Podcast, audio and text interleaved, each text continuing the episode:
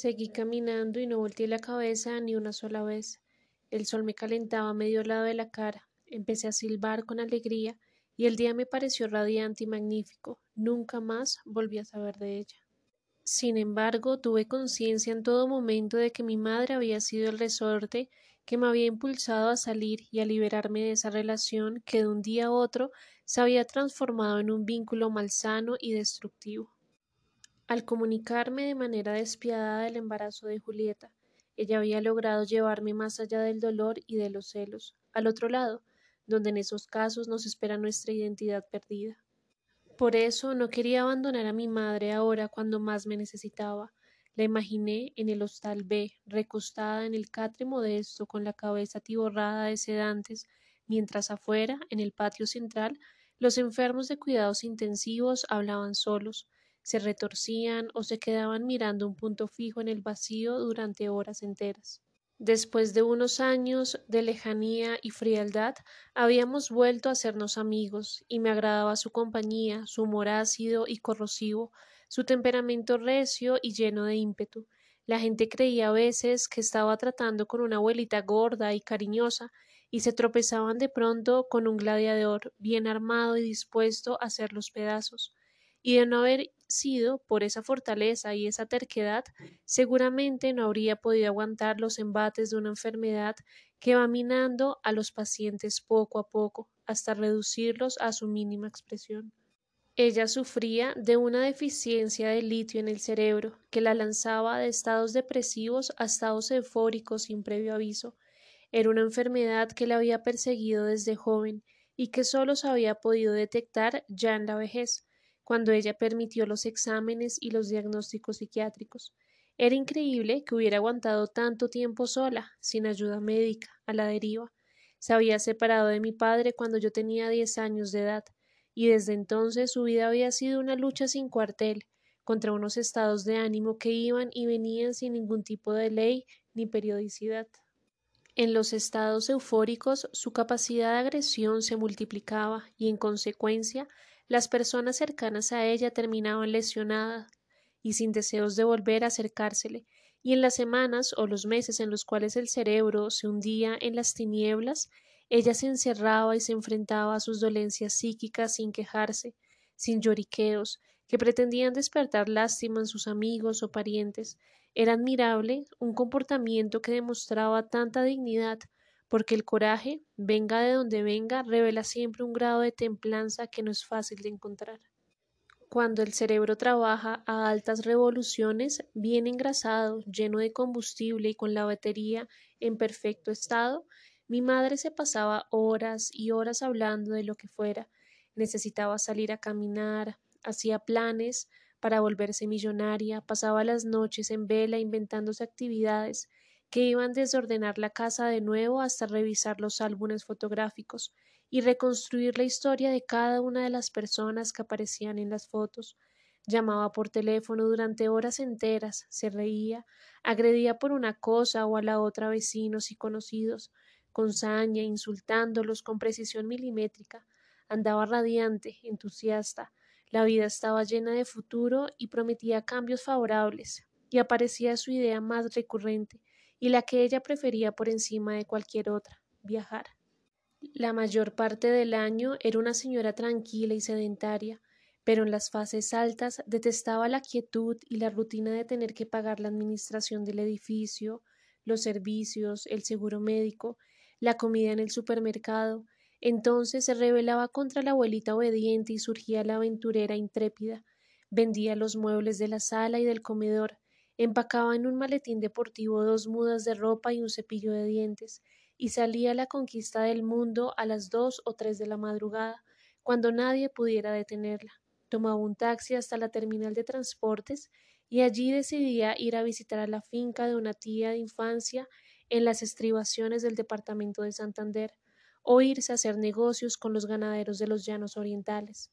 Cambiaba su forma de hablar, cambiaba su forma de caminar, Bebía licor con esmeralderos hasta que ellos quedaban dormidos sobre las mesas, disfrutaba las fiestas populares y las verbenas en medio de las orquestas y los conciertos, y gastaba el dinero a manos llenas, como si fuera un narcotraficante en plena bonanza cocalera. Tres o cuatro semanas después aparecía con el rostro amarillo, despeinada, sin bañarse, con la ropa sucia y los zapatos rotos, con ojeras, sin un centavo en los bolsillos y con sus documentos metidos en una bolsa plástica que cargaba como único equipaje. No decía nada ni daba explicaciones. Se encerraba en su cuarto, se echaba las cobijas encima y no se levantaba de la cama, sino para tomar agua e ir al baño. Estaba con el tanque vacío, sin gasolina y sin aceite, con la batería fuera de servicio y con el motor fundido. Era la entrada en un agujero negro. La realidad se transformaba en una serie de imágenes amenazantes, oscuras, desagradables. Los afectos y los odios se hundían en un pozo sin fondo. La droga psiquiátrica le hacía temblar las manos y los labios, y en consecuencia llevarse a la boca una cucharada de sopa o partir un trozo de carne se volvía una acción complicada y a veces imposible.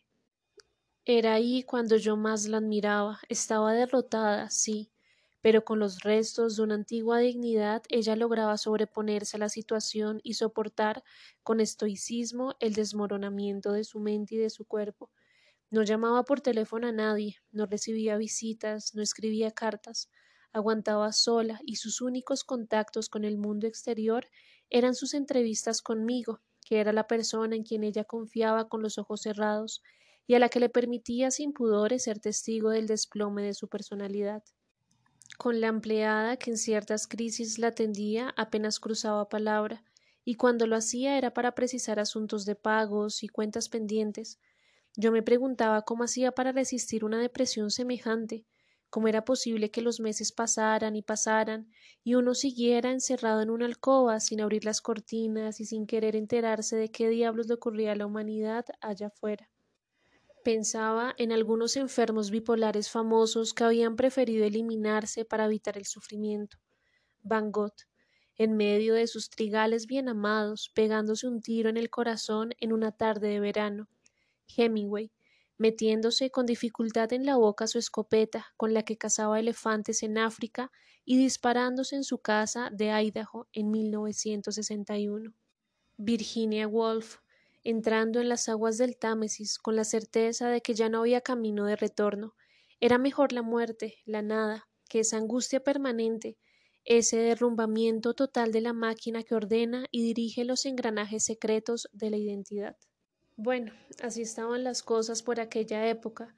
Mi padre recluido en una casa para la tercera edad, mi madre en una clínica psiquiátrica y yo sobrellevando como podía los fracasos amorosos y laborales cuando sonó el teléfono y reconocí la voz de una enfermera de la clínica Montserrat.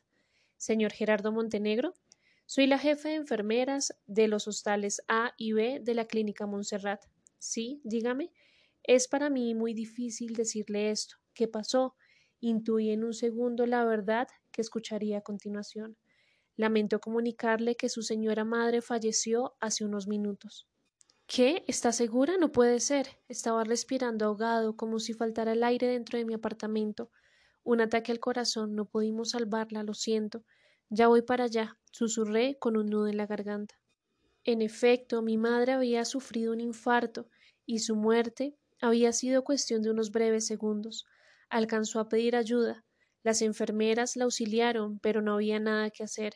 El corazón dejó de funcionar y se negó a seguir bombeando sangre. La conduje a la funeraria Cristo Rey y me quedé con ella en la sala de velación. Llamé a mi padre y le informé lo sucedido. Por unos momentos no supimos qué decirnos en el teléfono y colgamos en silencio. Él llegó un rato más tarde, nos abrazamos y nos sentamos muy cerca del féretro. El hecho de que mi madre hubiera muerto sola, en un cuarto que no era el suyo, y rodeada por desconocidos que apenas si la saludaban por los corredores, me llenaba de tristeza y desolación. Sus últimos años habían sido una admirable muestra de valentía, y aun con su cuerpo y su mente minados por la enfermedad, me había demostrado el inmenso cariño que sentía por mí. La iba a extrañar, sin la menor duda, y estuviera donde estuviera, su memoria me acompañaría hasta el día en el que yo también tuviera que entregar el uniforme y salir del campo de juego. El entierro fue una ceremonia privada a la que asistieron unos pocos amigos de mi madre y dos o tres familiares cercanos. Mi padre y yo decidimos retirarnos pronto para evitar las frases hipócritas y los comentarios indiscretos. Lo acompañé hasta su casa de abuelos y nos despedimos en la puerta de la institución con un abrazo largo y afectuoso. Tomé un taxi en la calle 127 y me dirigí a la clínica Montserrat. Las palabras del paciente que se les había volado a los enfermeros y con el que habíamos conversado unos breves segundos seguían grabadas en el centro de mi memoria. Fúguese antes de que la desgracia lo alcance. De alguna manera extraña e incomprensible para mí, él había intuido la muerte de mi madre. Me había hablado de un plan de fuga, como si el tiempo estuviera corriendo en mi contra, y ese destino aún pudiera esquivarse. Necesitaba hacerle un par de preguntas a ese hombre. Las enfermeras que me reconocieron me dieron su sentido pésame y me condujeron al patio de cuidados intensivos. Me advirtieron que el paciente estaba bajo el efecto de una fuerte dosis de antipsicóticos y que apenas podía coordinar lo que decía. Así fue. Lo encontré sentado en un rincón, tomando el sol con la espalda recostada en una pared. Parecía en estado de trance, ido, ausente. Me incliné e intenté llamar su atención. Necesito hablar con usted, por favor. Escasamente movió los ojos en un débil parpadeo. ¿Se acuerda de mí? Usted me dijo que tenía que irme porque una desgracia se avecinaba. Una lengua amarilla quiso refrescar en vano unos labios resecos y dejó en la comisura de los mismos una baba espesa y con rastros de espuma. Hago un esfuerzo, por favor. Creí ver un rayo de lucidez al fondo de sus pupilas. ¿Cómo lo supo? Dígame. Una voz ronca salió de su garganta como si viniera de una caverna submarina. Ellos caminan por el centro de la jungla en silencio, y de vez en cuando débiles rayos de sol atraviesan el follaje y dan de lleno sobre sus cuerpos. ¿Cómo adivinó que mi madre moriría? La tribu de los hombres invisibles. Escúcheme, por favor. Busque una salida. ¿Fue acaso una casualidad que usted me dijera eso? Ese es el mensaje que tengo para usted. Suspiré. No había nada que hacer. El hombre estaba muy lejos, inalcanzable. Me erguí y lo miré sin decirle nada. Estaba a punto de marcharme cuando volví a ver ese rayo de luz en sus ojos. Los hombres invisibles, balbuceó. Ellos son los nuevos apóstoles. ¿Quiénes? La tribu elegida. Me di vuelta y salí del patio. Le pregunté a la enfermera que me acompañó hasta la recepción de cuidados intensivos ¿Quién es él? Jesús María Castelblanco es un antropólogo, se enloqueció en el Chocó, en la selva, en una expedición. ¿Cuánto tiempo lleva aquí? Dos años, no tiene remedio. Afuera, en la calle, me esperaba una vida que ya no era la mía. Sentí unos deseos incontrolables de alejarme de ese hombre que se llamaba Gerardo Montenegro. Nada de lo que había hecho valía la pena. No tenía trabajo, mi madre había muerto en malas condiciones y mi padre estaba fuera de combate. ¿Por qué no irme? El sitio era lo de menos. No le temía la tragedia, sino a la cursilería, al punto medio, a la banalidad que convierte cualquier acción en un ejercicio de superficialidad, porque no había reconstruido mi vida al lado de una drogadicta perdida o de una prostituta. Eso, al menos, era un hecho trágico, difícil, solemne, que recordaba grandes artistas del pasado.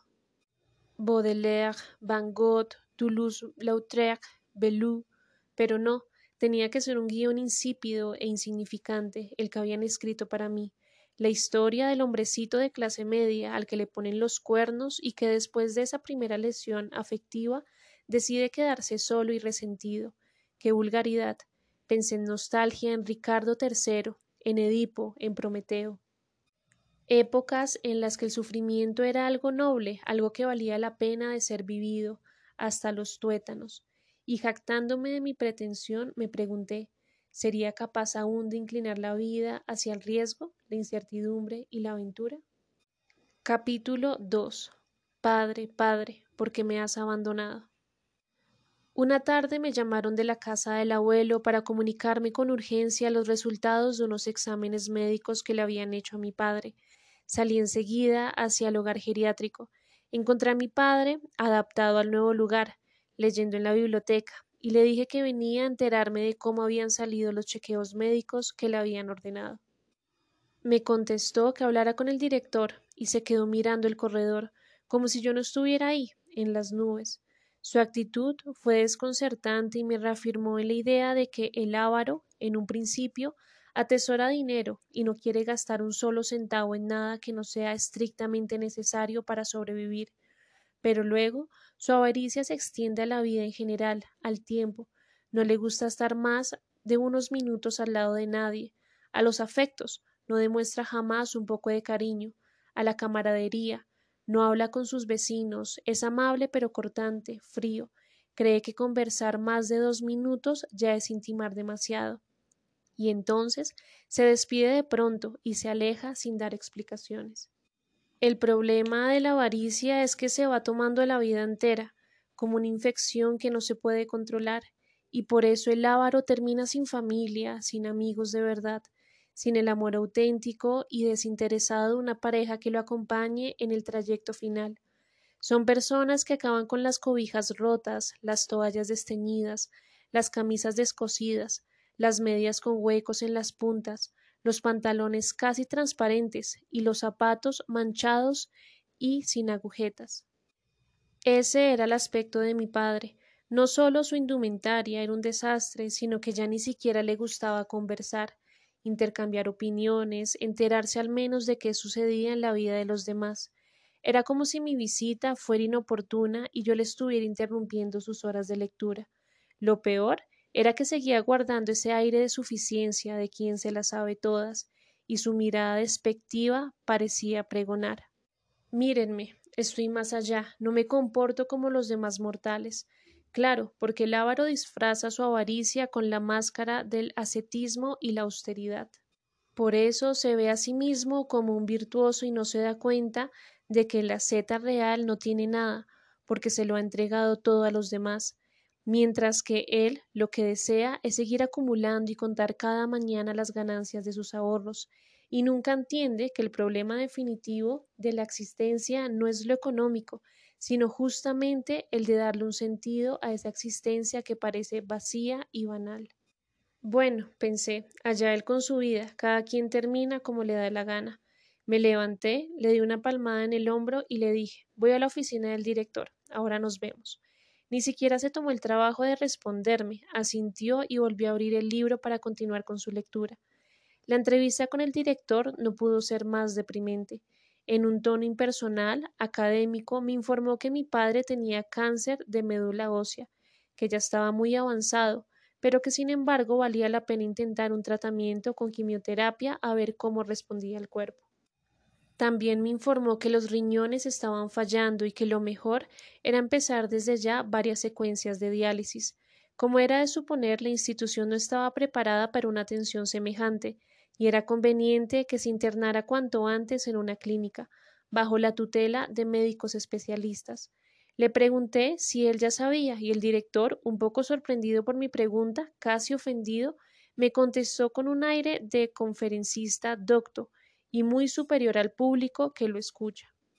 Por supuesto, el paciente es el primero en enterarse de lo que padece, es un derecho que le asiste. Le agradecí la información, le prometí que trasladaría a mi padre cuanto antes a una buena clínica donde pudiera seguir un tratamiento para su enfermedad, y salí cuanto antes a tomar aire al patio de la casa. Me quedé unos minutos mirando las plantas del jardín y aguantando el golpe que acababa de recibir. El viejo también se iba a morir. No había nada que hacer, lo presentía, y aunque hubiéramos estado tan lejos el uno del otro en los últimos años, ese final, en medio de la soledad, la amargura y la avaricia me dolía. Durante treinta y cinco años había sido profesor de la Universidad Nacional, y desde mis más lejanos años de infancia lo recordaba con su bata blanca, recorriendo los salones de la Facultad de Veterinaria y visitando las pesebreras donde estaban los animales con los cuales solían practicar los estudiantes. Alto, trigueño, de barba y cabellos negros, simpático, pero al mismo tiempo serio y estricto con sus discípulos, había convertido los predios de la universidad en una especie de refugio, donde el mundo de afuera no pudiera agredirlo, y donde era un hombre apreciado, reconocido e incluso admirado. Eso les había sucedido a casi todos los profesores. La universidad era como un pequeño Vaticano, donde ellos, los cardenales, eran reverenciados cuando entraban a alguna oficina o se bebían un refresco en una cafetería. Eso iba creando en ellos, con el paso de los años, la certeza de que eran personas importantes, sobresalientes, y nadie se podía dirigir a ellos sin antes pronunciar el apelativo doctor. Buenos días, doctor Pérez. Hasta luego, doctor González. Recordé incluso que alguna vez de niño me dirigí a un amigo de él como Fandiño, y él me corrigió molesto, el doctor Fandiño, que no se te olvide. El problema era cuando estos hombres se jubilaban y salían a la calle convertidos en individuos comunes y corrientes. Era como quitarle el hábito a un sacerdote o decomisarle el uniforme a un soldado y mandarlo a la calle con un saco y un pantalón. Por fuera del convento, que era la universidad, nadie los llamaba doctor, nadie se inclinaba ante ellos cuando pasaban, nadie les daba ninguna importancia. Tenían que hacer fila como todo el mundo, en supermercados y entidades bancarias, y cuando preguntaban por una botella de vino o por un juego de destornilladores, los dependientes de los almacenes apenas los determinaban. Entonces venían la depresión, la sensación de ser poca cosa, el miedo al rechazo, la sospecha de haber llegado ya al final del trayecto y de no servir para nada. El paso siguiente era inevitable, los dolores en todo el cuerpo, el mareo, la tos recurrente, las visitas permanentes al médico por una punzada en el estómago o por un calambre en una pierna. Terminaban enfermando de lo que fuera y muriendo en medio de un sordo resentimiento, como si el mundo no los hubiera valorado en su justa medida, como si les debiera algo, como si los hubiera tratado mal y de modo infame cuando ya estaban viejos y apenas podían defenderse. Así exactamente habían sido los últimos años de mi padre. Con un agravante, se había hundido en el alcohol de manera demencial, sin medir las consecuencias, casi como una forma de suicidio lento y bien estudiado. Todo esto lo recordé en el jardín de la casa del abuelo mientras cogía ánimos para regresar a su lado y hablar sobre su enfermedad y sobre la estrategia que íbamos a seguir para enfrentarla. No me sentía seguro de conversar con él con franqueza, abiertamente, pues mi padre no era un hombre extrovertido que hablara de sí mismo con desparpajo, que pudiera explayarse sobre sus más secretas ideas y sus más recónditos sentimientos. No, él era reservado, introspectivo, pudoroso y eludía cualquier alusión a su vida privada. Iba a ser muy difícil entonces hablar con él sobre el cáncer, sobre la quimioterapia y sobre las escasas posibilidades que tenía de salvación. En efecto, como lo supuse, asumió una actitud de no te preocupes, nada de esto es importante, y se puso la máscara del individuo seguro de sí mismo, que sabe perfectamente qué es lo que tiene y cómo manejarlo. En un principio me sentí mal con él, pues yo había interpretado su frialdad como una consecuencia de su avaricia interior, y no sabía que estaba procesando la pésima noticia que acababan de darle. Pero después noté que no, que yo estaba en lo cierto, que no quería hablar conmigo, que no le interesaba saber cómo me sentía, que me estaba pasando por la cabeza, cómo iba a reaccionar.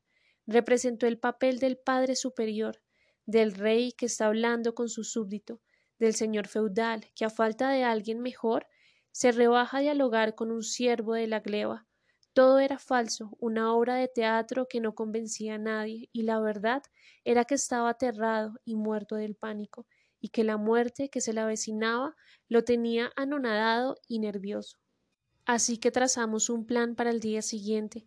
Convenimos en que lo mejor era buscar una clínica y unos médicos especializados, y ambos fingimos que estábamos bien y que íbamos a controlar la situación.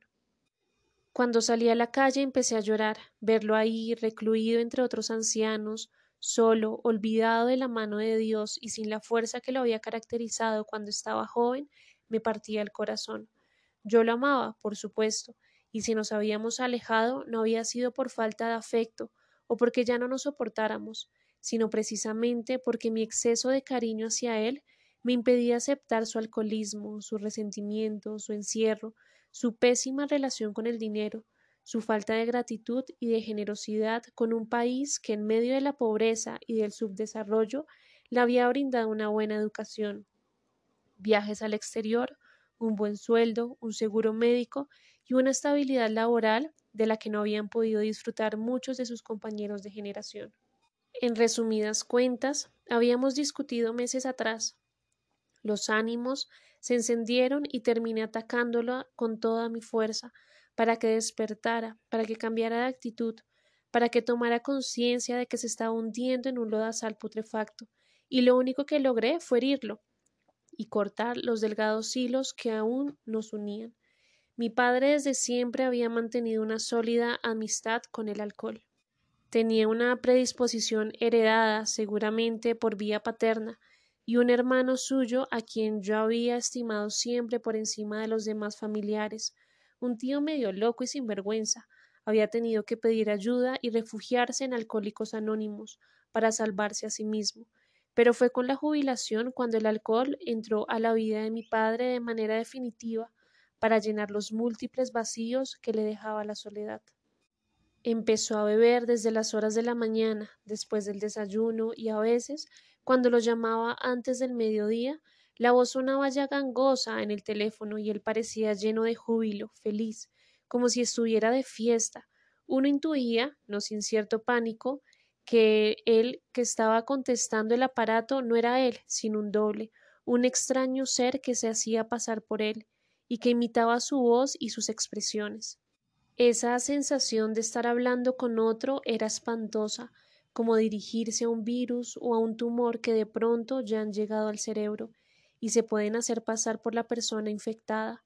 Uno sabía, claro está, que esa supuesta alegría era artificial, la ficción de una armonía que escondía detrás una vida macabra, sin salida, donde empezaba a escasear el aire puro y donde era difícil detener ya a la bestia que solía apoderarse de él en los peores momentos, el animal que solía agazaparse en su conciencia y que apenas veía las condiciones óptimas, saltaba y a punta de zarpazos y de mordiscos le hacía pedazos la vida. Mi padre no pudo frenar ese ser inmundo que lo habitaba y que cada mañana le pedía su dosis de alcohol para comenzar a existir, y cuando se dio cuenta de esa maligna y perversa invasión, ya no tenía fuerza siquiera para pedir auxilio, fue entonces cuando decidió irse del apartamento, fugarse de un territorio donde oscuros monstruos lo vigilaban de día y de noche, y recluirse en la casa del abuelo, y confesar su dependencia para que lo protegieran de ese vampiro que se hacía pasar por él, y que le estaba chupando toda su sangre. Pero ya era demasiado tarde. Su cuerpo había enfermado, la depresión lo tenía muy disminuido, y recuperar a ese hombre inteligente y vital que había sido él mismo en el pasado, parecía ahora una empresa imposible en medio de la diálisis, quimioterapias, inyecciones, pastillas y continuas transfusiones de sangre que se le avecinaban. Había algo que a mí me aterraba de ese alcoholismo, que era el espejo de una información que también estaba dentro de mí. Yo no tenía inclinaciones a la bebida, pero en el aire fantasmagórico y enfermo del apartamento de mi padre reconocí una fragancia que me era familiar, la que deja la capacidad para irse en contra de sí mismo, para atacarse y hacerse pedazos, como ciertos sujetos que no le hacen daño a nadie, que no son agresivos con los demás, pero que apenas ven una navaja o un cuchillo, tienen que usarlos contra su propio cuerpo, el cual dejan ensangretado y lleno de tajos. Me aterraba ver a mi padre encerrado, bebiéndose las botellas de whisky una tras otra, alejado de la manada, entre los lobos, solo en medio del bosque y detestando una vida que le era desagradable, porque en el fondo yo presentía que iba a terminar igual, porque esa misma capacidad autodestructiva estaba dentro de mí, porque yo era como él, solo que en mi caso la bestia aún se hallaba enjaulada y bien encadenada, pero ahí estaba, y su sola existencia me llenaba de ira, de indignación y de terror. Mi padre fue recluido en una clínica donde en el cuarto piso funcionaba un pabellón para enfermos de cáncer, un lugar donde la mayoría de los pacientes ya había perdido el cabello y donde la atmósfera, como es de suponer, era opresiva y deprimente. Encaró los tratamientos con resignación, sin maldecir, tratando a los médicos y a las enfermeras con gran cortesía, pero la quimioterapia lo dejaba exhausto, amarillo, con los párpados caídos, como si de repente le hubiera caído veinte años más encima, con náuseas permanentes y un extraño temblor en las manos, y la mejoría no se veía por ninguna parte. Para empeorar la situación, tres veces a la semana tenía que cumplir con siete horas de diálisis y lo conectaban a una máquina como si fuera un electrodoméstico, enchufado a un tomacorriente. Fue muy valiente al someterse a semejantes torturas, sin protestar, sin criticar las recomendaciones médicas, sin, perder el control ni el buen genio. Una noche me atreví a preguntarle ¿No extrañas el alcohol? El viejo sonrió y dijo entre dientes A veces pienso que es la falta de alcohol lo que me tiene tan enfermo. A lo largo de los meses no pudo quitarme la sensación de que estaba asistiendo a la muerte de mi doble, de un otro que constituía la parte más siniestra de mi propia identidad. El viejo siempre había permanecido oculto, con miedo de mostrarse, de ponerse en evidencia, y eso hacía suponer que seguramente era atravesado por fuerzas negativas, que lo asustaban y que le impedían hablar de sí con absoluta tranquilidad, y yo intuía que ese horror psíquico también era mío, por entre las corrientes misteriosas del código genético, lo había heredado y contaminaba mi vida de mala manera. Pensado en frío, yo había terminado hundido de igual modo en un pozo del que no iba a ser nada fácil escapar. Mi vida sentimental era un fracaso, no tenía trabajo estable, no tenía hijos, ni discípulos, ni compañeros de trabajo, ni nada. Había vivido en vano, no había sido capaz de construir una sola estructura sólida de la que ahora, cuanto más lo necesitaba, pudiera agarrarme. Y eso hacía que muchas veces, al ver a mi padre conectado a los tubos y a las mangueras de las máquinas, me viniera a la cabeza la idea de que yo era el que se encontraba agonizando en esa habitación, era la mitad de mi ser que se estaba muriendo sin que yo pudiera hacer nada para impedirlo. Una noche, sentado frente a la televisión para ver si podía distraerme un rato y dejar de pensar en la enfermedad de mi padre, en un informe especializado que dieron en el canal cultural, vi que unos antropólogos brasileños habían desaparecido en las cercanías de Sao Paulo, de Olivenza. Según las investigaciones que había llevado a cabo el equipo de periodistas del programa, los dos hombres de 43 y 48 años de edad se habían internado en la selva solos y sin guías. Venían desde Boca de Acre y Boca de Moaco, preguntando por una tribu indígena que, según ellos, permanecía oculta en las inmediaciones del río Amazonas. Ya llevaban dos semanas desaparecidos, y los lugareños afirmaban que les habían advertido a los científicos de los riesgos que corrían, pero que ellos no habían querido escuchar los consejos, Decían también que en esa zona la selva se tragaba a las personas con facilidad, que era imposible seguir huellas en medio de una naturaleza que cambia todos los días, y que por eso mismo era mejor dejar las cosas así. El presentador, en un tono tremendista, se preguntaba si no lo habrían devorado los últimos caníbales que habitaban todavía en esa región, o se habrían terminado en las fauces de los cocodrilos o asfixiados por grandes anacondas. Yo no pude evitar el recuerdo de Jesús María Castelblanco, que había sobrevivido a su expedición y había emergido de la jungla chocuana, alucinado y con la mente trastornada para siempre, porque ese hombre se había cruzado en mi camino de una manera que yo empezaba a sentir tajante y definitiva. Apenas comenzaron los tratamientos y las terapias de choque, reapareció en la vida de mi padre una mujer que lo había acompañado de manera intermitente durante los últimos años, la llamaré la mendiga, pues su psicología retorcida y audaz recordaba la de esos pordioseros que no piden ingenuamente una limosna, sino que inventan todo un discurso bien elaborado, inteligente y sugestivo, que termina por convencer de tal manera al público que éste se mete la mano a los bolsillos y les entrega a estos brillantes embaucadores todo su dinero. El limosnero profesional no pide, inventa, dirige todas sus capacidades hacia un objetivo único, crear una realidad ficticia lo suficientemente fuerte como para atrapar en ella a la víctima elegida. Desde el primer momento en que la mendiga se acercó a mi padre, lo hizo envuelta en una imagen de desamparo y de pobreza heroica, que con el paso del tiempo le fue dando jugosos beneficios. En razón de que tenía treinta años menos que él, logró que el viejo fuera cayendo en la trampa del hombre maduro, que adopta a la joven candorosa que ha sido aplastada por una sociedad injusta y que intenta redimirla y rescatarla de las fauces de la pobreza, para fortalecer aún más la red en la que el viejo iba a quedar inmovilizado. Ella se mostró servil, sin voluntad propia, como una esclava siempre al servicio de su dueño. Para un hombre que entra en la recta final de la carrera, cuando las fuerzas empiezan a fallar y la autoestima disminuye de manera peligrosa, ver a una mujer joven rendida a sus pies, esperando cualquier orden para complacerlo y agraciarlo, es una dosis de oxígeno que lo hace rejuvenecer y recuperar la antigua, perdida confianza en sí mismo. El problema es que esas bocanadas de oxígeno escondían un veneno de efecto retardado que lo terminó enfermando cada vez más hasta conducirlo a la tumba.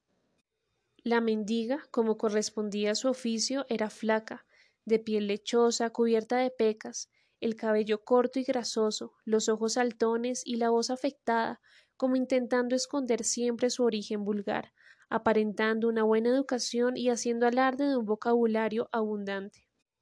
El resultado era desastroso y hasta risible. Terminaba dando mil vueltas para no decir nada, como una especie de cantinflas femenino extraviado en medio de las palabras. Su primera estrategia, como ya lo indiqué, fue presentarse a sí misma como la esclava ideal, la mujer que nunca protesta, que está diseñada solo para obedecer, el ser que se ha robotizado y que perdió todo rastro de humanidad en el largo camino de la servidumbre. Eso produjo en el viejo la sensación de poder, de control absoluto sobre la vida de una persona y se activó en él el rol de tirano que no permite ninguna sublevación por parte de sus súbditos, que en este caso era solo uno. Su apartamento era un reino diminuto en el que sus órdenes se acataban sin rechistar. Para colmo de males, la mendiga empezó a llamarlo príncipe, como una forma de halagarlo y de hacerlo sentir joven, hermoso, bueno e inteligente. Uno escuchaba entonces conversaciones en las cuales ella siempre decía lo mismo Sí, príncipe, lo que tú digas. Claro, príncipe, haré todo exactamente como me lo estás explicando. Por supuesto, príncipe, tú nunca te equivocas. E imbecibilidades por el estilo. Ella pagaba los recibos de los servicios, la administración del edificio, hacía mercado, le sacaba dinero de las cuentas bancarias o le consignaba el cheque de su sueldo averiguaba en qué iba su prima de fin de año en la universidad, le recogía las radiografías y los exámenes del laboratorio cuando él iba al médico, y lo acompañaba y dormía con él durante temporadas que nunca sobrepasaban los seis meses, porque aunque la necesitaba y le fue volviendo indispensable, tarde o temprano el viejo terminaba por aborrecerla y por mandarla para su casa. Pero ella no se alteraba, aguantaba sin descomponerse y volvía al ataque con las fuerzas redobladas y el objetivo más claro que antes, someterlo, destruirlo y arruinarlo. Esa dinámica me recordaba un antiguo ejercicio de teatro. Dos actores subían al escenario y tenían que improvisar dos personajes contrarios. Uno era atractivo para las mujeres, simpático, inteligente, exitoso en su trabajo, adinerado, y el otro era feo, enclenque, amargado, callado, no conseguía trabajo por ninguna parte y vivía de la solidaridad de su compañero. Al comienzo el personaje fuerte dominaba la cena siempre, pero lentamente se iba debilitando. El otro tomaba el mando de la situación y al final el personaje exitoso acababa preguntándole al débil de carácter qué se le ofrecía, si quería salir a comer, si se encontraba cómodo en el apartamento, mientras éste, con los pies sobre una mesita y con el control del televisor en la mano, sugería ¿Por qué no preparas unas papas fritas? El ejercicio se llamaba la fortaleza de los débiles. Eso fue lo que pasó entre el príncipe y la mendiga. Poco a poco el príncipe empezó a envejecer, se refugió en el alcohol, se amargó, culpó al mundo por su soledad extrema, se debilitó, sintió que la antigua confianza en sí mismo lo abandonaba, bajó la guardia y pasó de victimario a víctima, mientras la mendiga crecía en potencia. Les llevaba las botellas de whisky al apartamento para que siguiera envenenándose y se iba entrenando ella para gobernar en el pequeño reino. Cuando ya el príncipe se vio convertido en esclavo y se dio cuenta de que había perdido todos sus poderes, cerró el reino y buscó refugio en una casa para ancianos, pero ya era tarde. La mendiga lo tenía bajo su dominio y no iba a permitir que él se le escapara de las manos. Pocas semanas después de la quimioterapia y de las fatigas jornadas de diálisis, mi padre agotado, con treinta kilos menos de peso, cadavérico y sin fuerza siquiera para levantar un vaso y llevárselo a la boca, me dijo en el hospital Hazme un favor, Gerardo, intenta recuperar mi apartamento, paga las multas que sea necesario, quiero irme para mi casa. ¿No piensa seguir con el tratamiento? pregunté con la voz atragantada, conmovido de verlo en ese estado. No hay mejoría, me están prolongando la vida inútilmente. No tiene sentido seguir con esto. No quiero cantidad, sino calidad de vida. Necesito estar en mi casa, en mi cuarto. No aguanto más. Intenté convencerlo de que se quedara en mi apartamento. Le aseguré que contrataríamos una enfermera que lo atendiera permanentemente, pero me dijo que no, que quería estar solo, que le era urgente recuperar su privacidad, que la mendiga cuidaría de él. La llamó por su nombre, claro está, con cierto tono de admiración en la voz, como si estuviera hablando de una santa dispuesta a sacrificarse por él. Me di cuenta de que estaba perdido y que no iba a poder hacer nada por él. Le dije que sí, que no se preocupara, que conseguiría el apartamento otra vez, que no era difícil lograrlo. Así fue. Mi padre se negó a continuar en la clínica, regresó a su apartamento para morir en paz. Suponía que, al no continuar con la diálisis, los riñones le intoxicarían el cuerpo en dos o tres semanas. Fue un cálculo errado, duró varios meses más, descomponiéndose muy lentamente.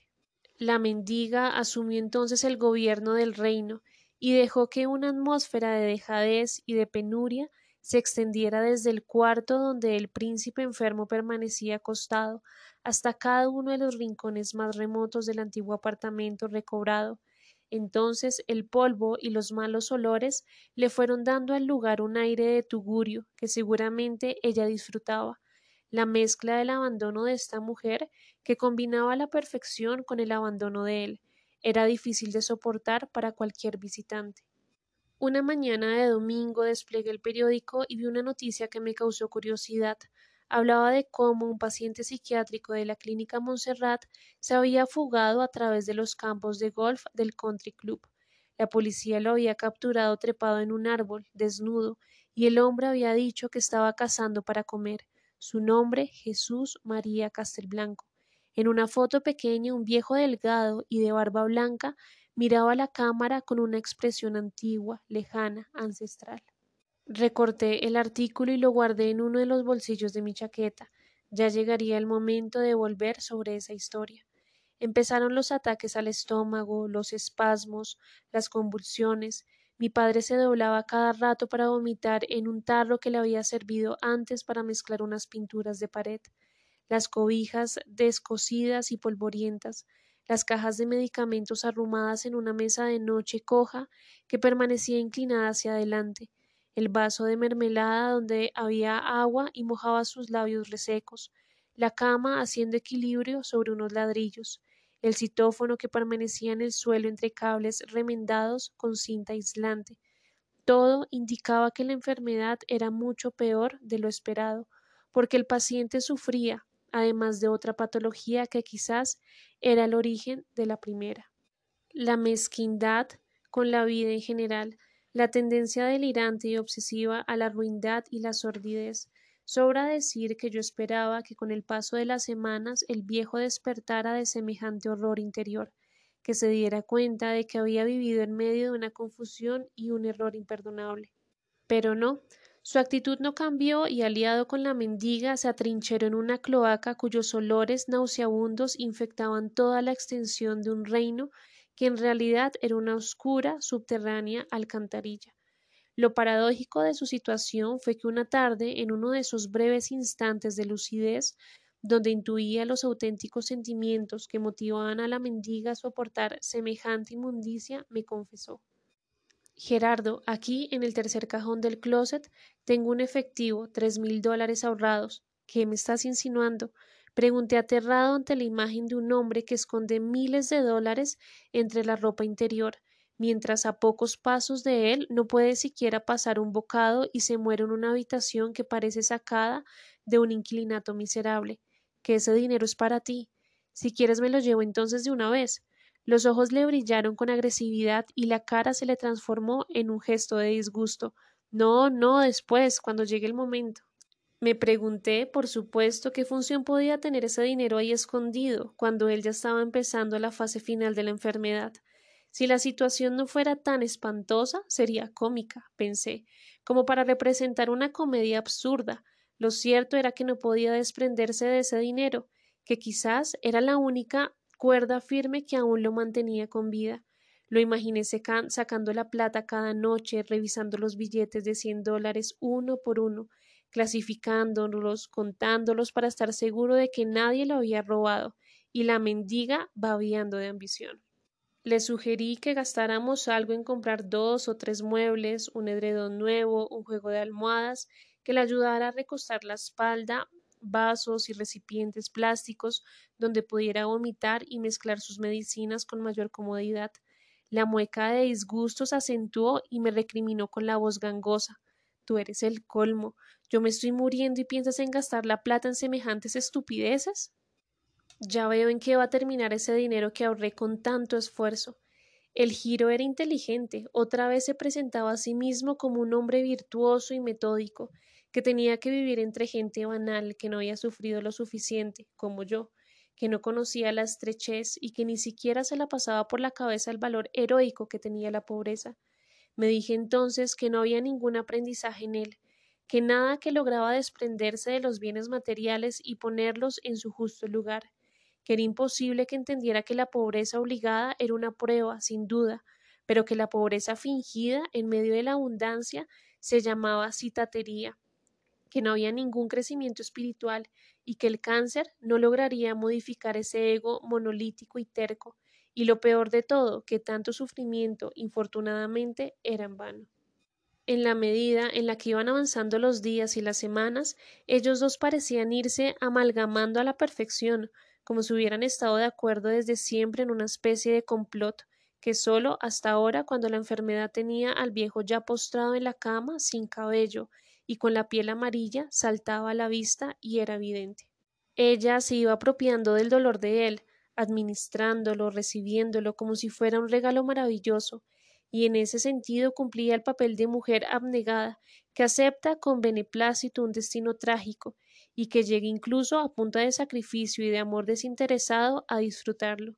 De ahí su pose de compañera sufrida que estaba dispuesta a soportarlo todo, y que lloraba en silencio esa terrible prueba que la vida le enviaba para medir su grandeza y su transparencia espiritual.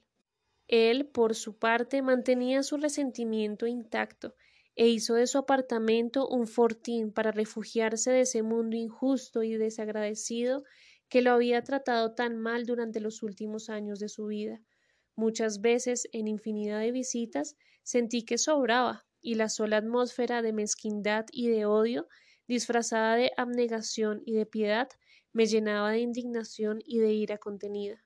Me daban ganas de gritarles en la cara que dejaran el show, que detuvieran por favor semejante obra de teatro tan mediocre, que se apiadaran del público, yo, y que tuvieran la entereza suficiente como para decirse a sí mismos que ese final era producto de unas pésimas decisiones tomadas durante el último tiempo, que ahí estaban las consecuencias del encierro, de la animadversión hacia los demás, del desprecio, de las ínfulas de superioridad, de la avaricia económica y moral, del alcoholismo, del rencor, y que en lugar de fingir un estoicismo pueril, hicieran más bien un examen de conciencia y cada quien saldara cuentas consigo mismo y con el otro. Pero para un ajuste de cuentas se necesitaba alguien con la fuerza suficiente como para sentar en el banquillo ese ritmo de vida que se habían inventado entre ambos, y preguntarse qué había de bueno en no ir jamás a un cine, en no comer nunca en un restaurante, en no degustar un helado por la calle, en no salir una noche a oír música y a bailar, en pudrirse todos los días entre los mismos objetos desgastados y los mismos muebles polvorientos, en pedir rebaja en las plazas de mercado a unas pobres gentes que escasamente reúnen el dinero para un plato de sopa, en juzgar a los otros por lo que hacen o dejan de hacer, en encerrarse a beber whisky todos los días hasta terminar embrutecido sobre una cama destartalada y unas cobijas remendadas. Eso era lo que ese par de falsos ascetas tenían que preguntarse. Pero claro, para eso se necesitaban agallas y ninguno de los dos se caracterizaba precisamente por su valor y su carácter. Ambos eran callados, socarrones, hipócritas, cobardes, y en consecuencia habían preferido jugar a la parejita alejada e incomprendida que decide terminar unida por los lazos invisibles que los demás no detectan. Pues a la mierda con ambos, me decía muchas veces, y llegué hasta el punto de soñar con comprarme un revólver y pegarles un tiro para que dejaran de representar un espectáculo tan bochornoso.